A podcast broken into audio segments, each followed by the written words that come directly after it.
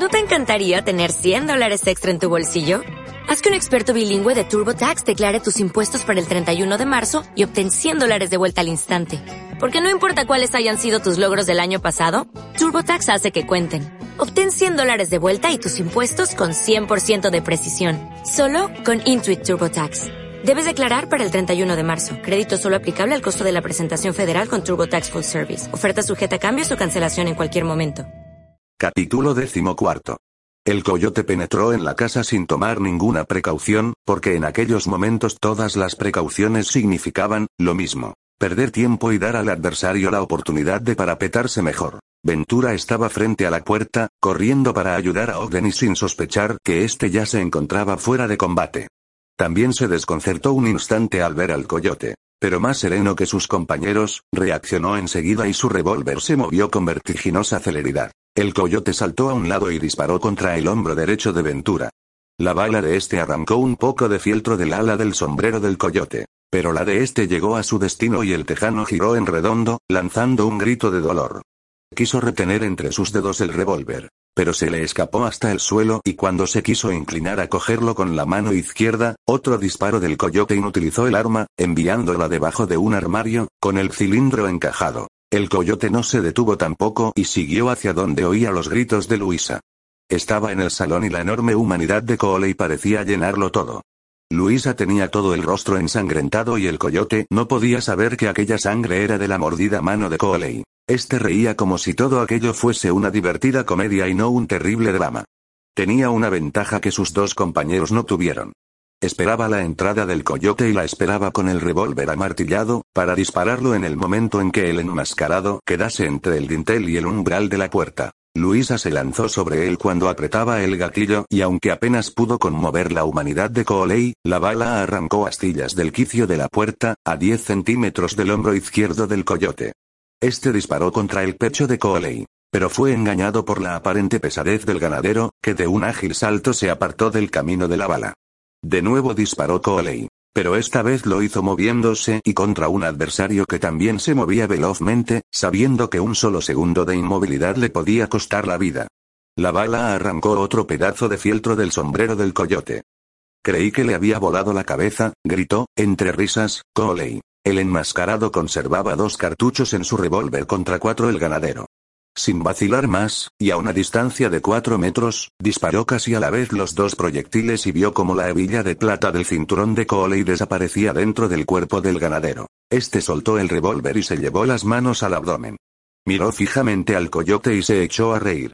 No era una risa nerviosa ni histérica. No era un esfuerzo desesperado por morir como un valiente. Era una reacción natural.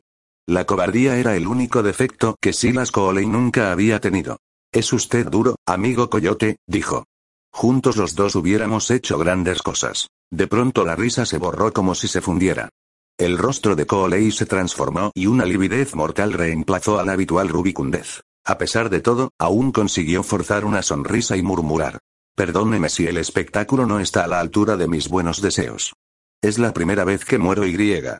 Lo hago como, un aficionado. Lanzando un ronco y violento suspiro, Silas Coley se desplomó de bruces y durante unos segundos sus pies tabalearon un macabro redoble sobre el entarimado. El coyote extrajo las cápsulas vacías del cilindro de su revólver y renovó la carga de cartuchos. Luisa miraba fijamente a Coley.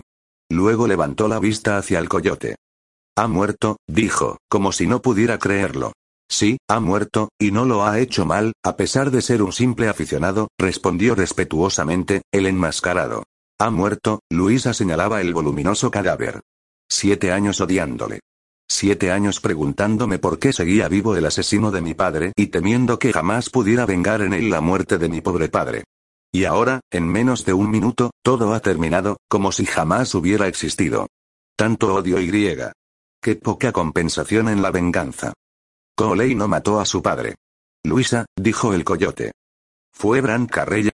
Ya lo sabrá, respondió el enmascarado. Entró Roger y entonces se dio cuenta el enmascarado de que desde que disparó contra Ogden hasta el momento de matar a Coley solo habían transcurrido 90 segundos. ¿Estás bien, Luisa? gritó Eddie, aterrado por la sangre que veía en el rostro de la joven. Sí, ahora sí. Roger la abrazó estrechamente, murmurando. Pobrecita mía. Pobrecita. Desde la puerta que daba al campo, Lenora Duxal les contemplaba con triste expresión.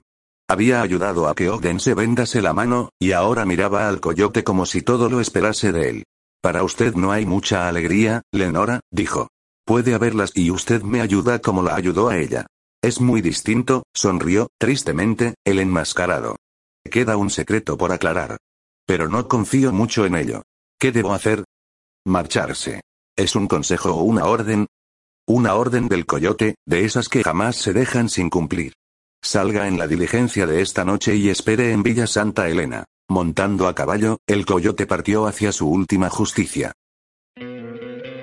¿No te encantaría tener 100 dólares extra en tu bolsillo? Haz que un experto bilingüe de TurboTax declare tus impuestos para el 31 de marzo y obtén 100 dólares de vuelta al instante.